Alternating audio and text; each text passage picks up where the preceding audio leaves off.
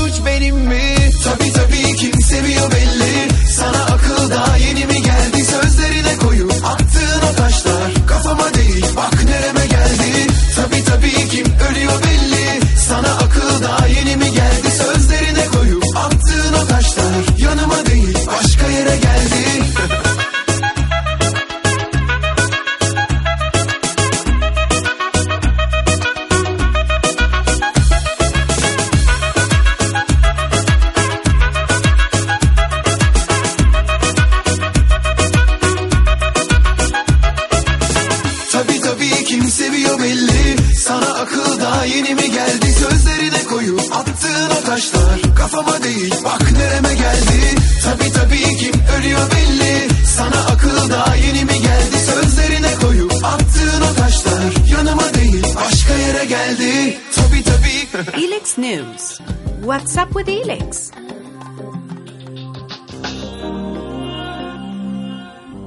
compartimos el audio del video de la Oficina de Extensión del Instituto de Lenguas Extranjeras ILEX de la Universidad Tecnológica de Pereira. El video se encuentra disponible en YouTube como ILEX UTP Extensión 2019.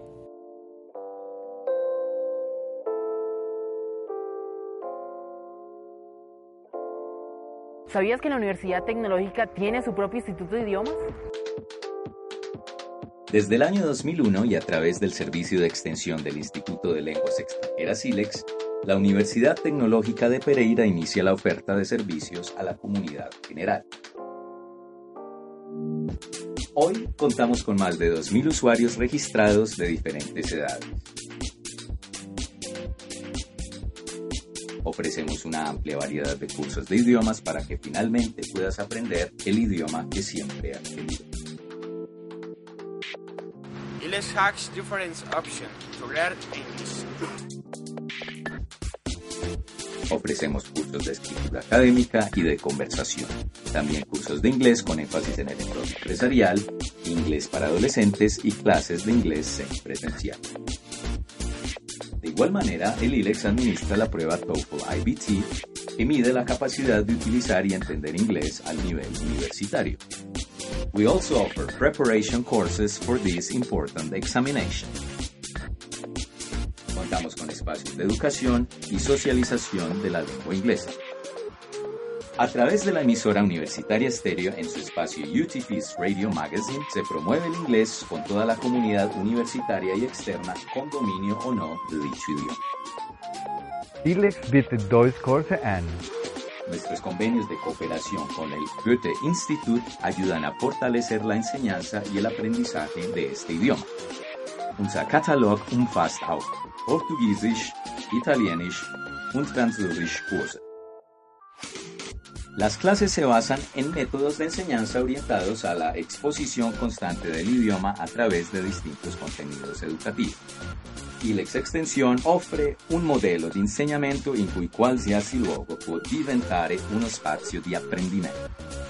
Contamos con la metodología del Marco Común Europeo de Referencia que define niveles de dominio de la lengua. Esto permite comprobar el progreso de los alumnos en cada etapa de aprendizaje y garantiza la calidad del contenido de los cursos. El Instituto de Lenguas Extranjeras, ILEX, a la intention de fournir à la communauté des espaces de renforcement des langues étrangères esto en pos de alcanzar una educación de calidad y excelencia, consolidando estrategias que impulsen el crecimiento de la región. Isso tudo alinhado com os salvos de internacionalização institucional e interculturalidade, com um enfoque em quatro competências de forma simultânea: lectura, escritura, escucha y habla. Actualmente los estudiantes son formados aprendiendo de integridad, trabajo en equipo, creatividad y productividad superior, que son posibles gracias a la filosofía de trabajo transmitida a lo largo de los años. Learning foreign languages is a great opportunity for anybody to access the world, not only the world but its cultures. That's why at ILEX we offer the best language courses. Welcome.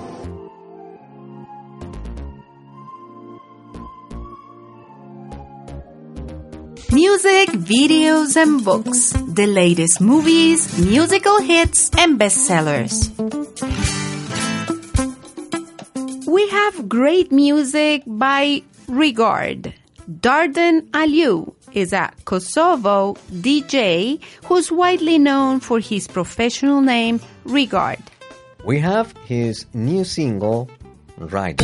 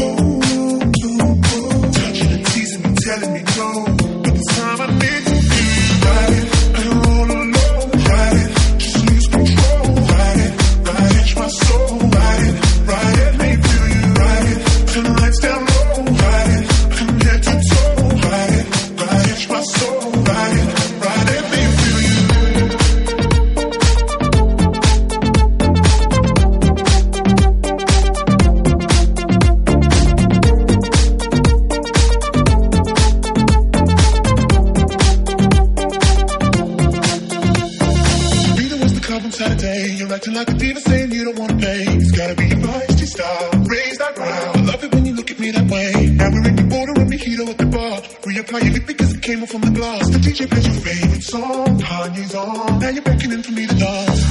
Pulling me, pulling me, pulling me close. Close your eyes, close. Telling, telling me we gotta go. Won't you take me home? I wanna ride. And roll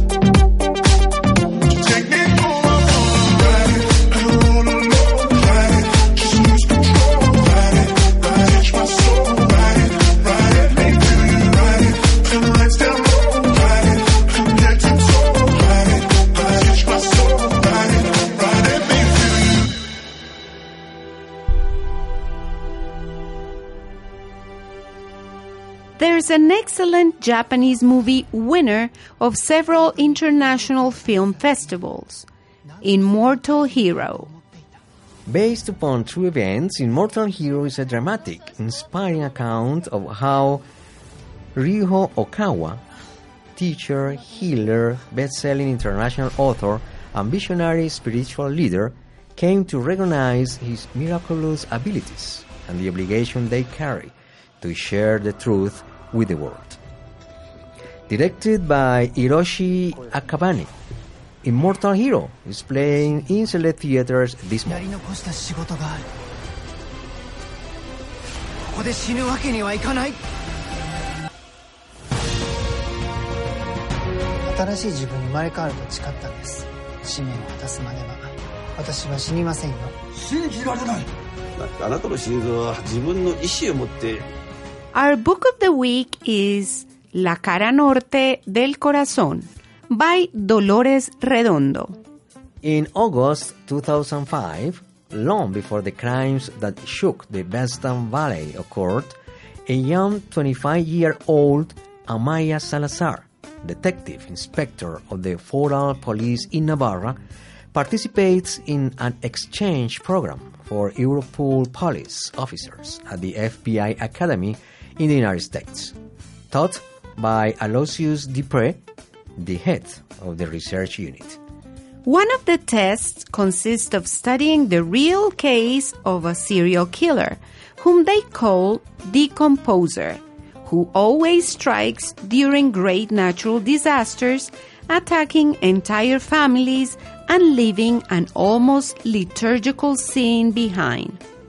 Amaya will unexpectedly become part of the research team, which will take them to New Orleans on the eve of the worst hurricane in the history to try to get ahead of the killer. But a call from her aunt Engrasi in Elizondo will awaken in Amaya all ghosts from her childhood that can change everything, exposing herself once again to the north face of the heart. La cara norte del corazón by Dolores Redondo is now available in bookstores. Be our guest. New voices, new ideas. Our guest today continues to be ILEX teacher Jonathan Ñañez Arcila talking about his studies on educational neuroscience at the University College of London.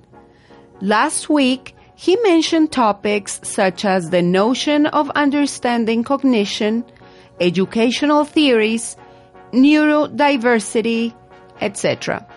From this point, Gabriel continues the interview with Professor Jonathan Ñañez. Let's listen. Which of those topics that you mentioned uh, you, you selected for your for your research or your final research?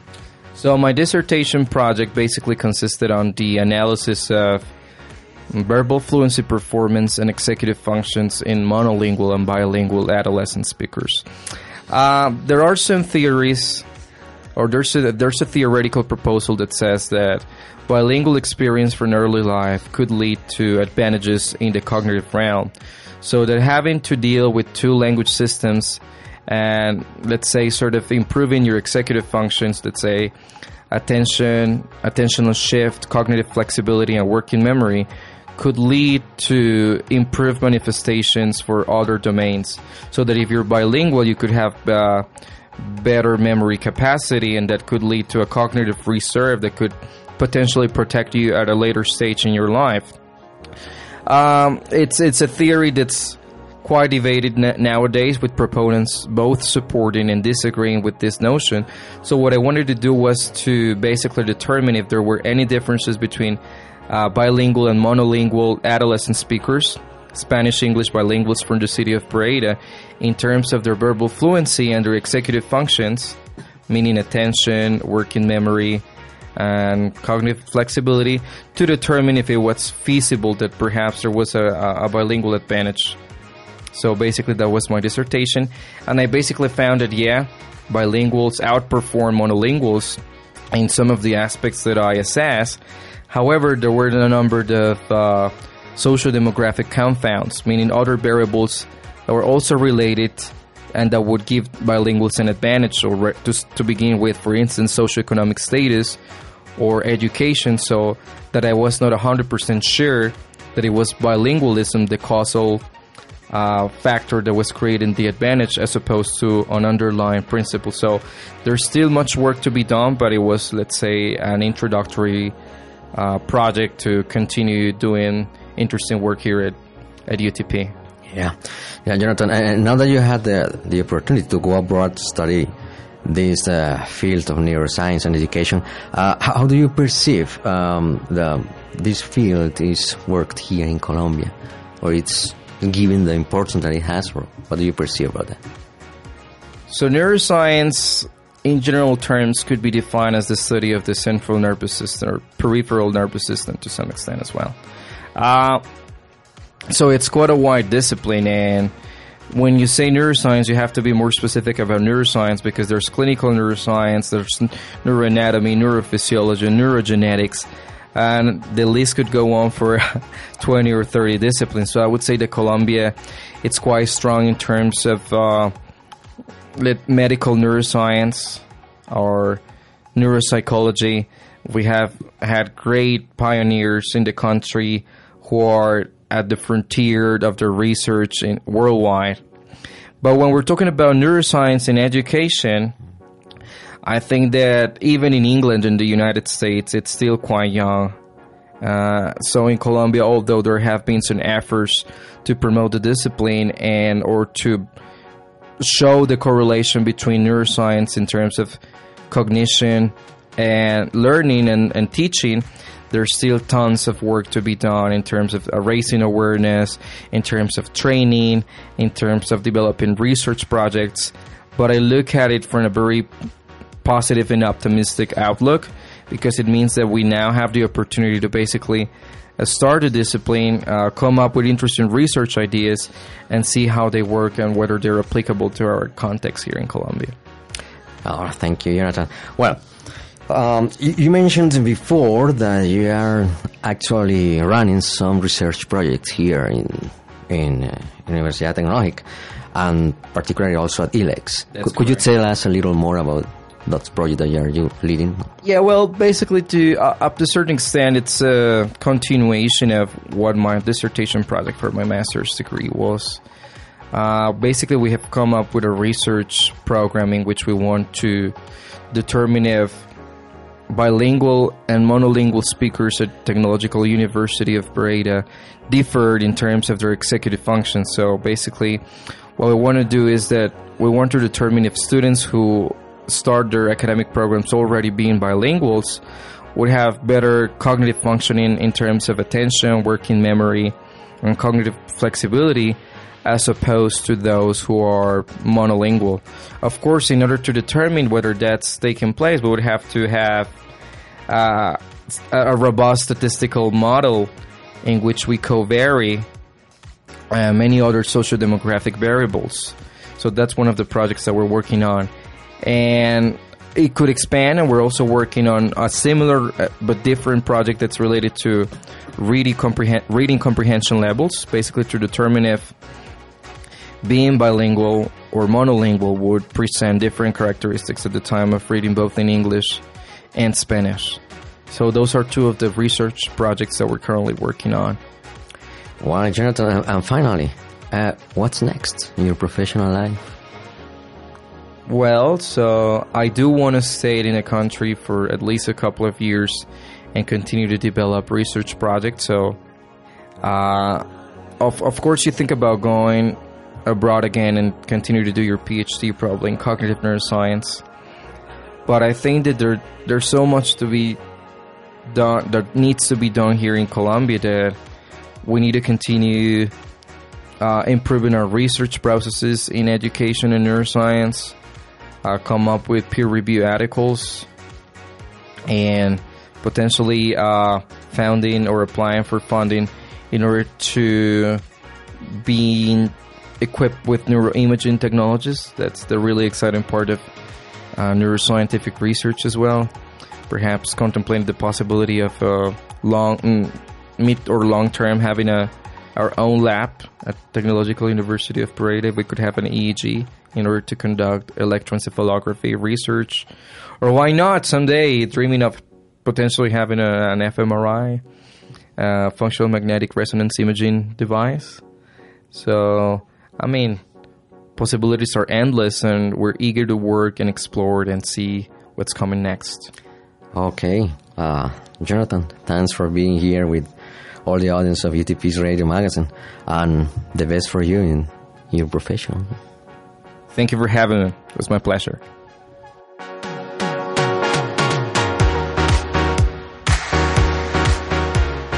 Our greatest oldies, the best musical notes from the past.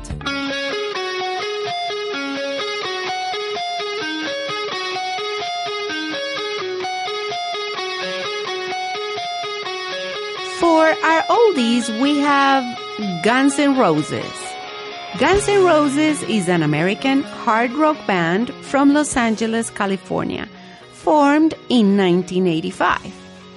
When they signed in 1986, the band comprised vocalist Axl Rose, lead guitarist Slash, rhythm guitarist Izzy Stradlin, bassist Duff McKagan, and drummer Steven Adler. The current lineup consists of Rose, Slash, McKagan, keyboardist Dizzy Reed, guitarist Richard Fortus, drummer Frank Ferrer, and keyboardist Melissa Reese. Guns N' Roses' debut album, Appetite for Destruction, from uh, 1987, reached number one on the Billboard 200 a year after its release. On the top 10 singles, Welcome to the Jungle, Paradise City, and Sweet Child O' Mine the band's only single to reach number one on the Billboard Hot 100. The album has sold approximately 30 million copies worldwide, including 18 million units in the United States, making it the country's best selling debut album and 11th best selling album. From 1988, we have their number one hit single, Sweet Child of Mine. Enjoy!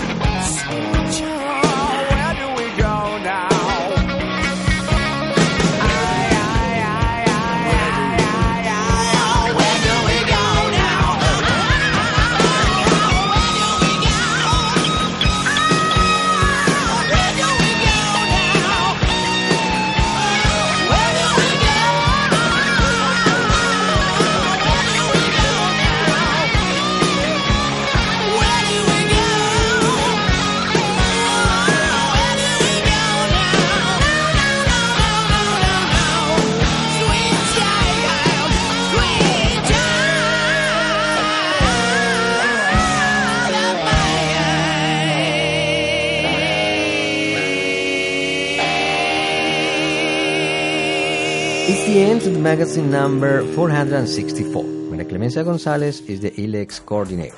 Mauricio Toro in the recording and edition of the magazine. Our guest today, Jonathan Ñañez Arcila. Gabriel Eduardo López Ayala and Adriana Salem Saad with the scripts and broadcast. Contact us at ilexradio.utp.edu.co. See you next Saturday at 10.30 a.m. and thanks for being with us these 12 years. For the Instituto de Lenguas Extranjeras ILEX, it was a real pleasure to be with you here at Universitaria Stereo 88.2 FM. See you next Saturday morning for another emission of UTP's Radio Magazine.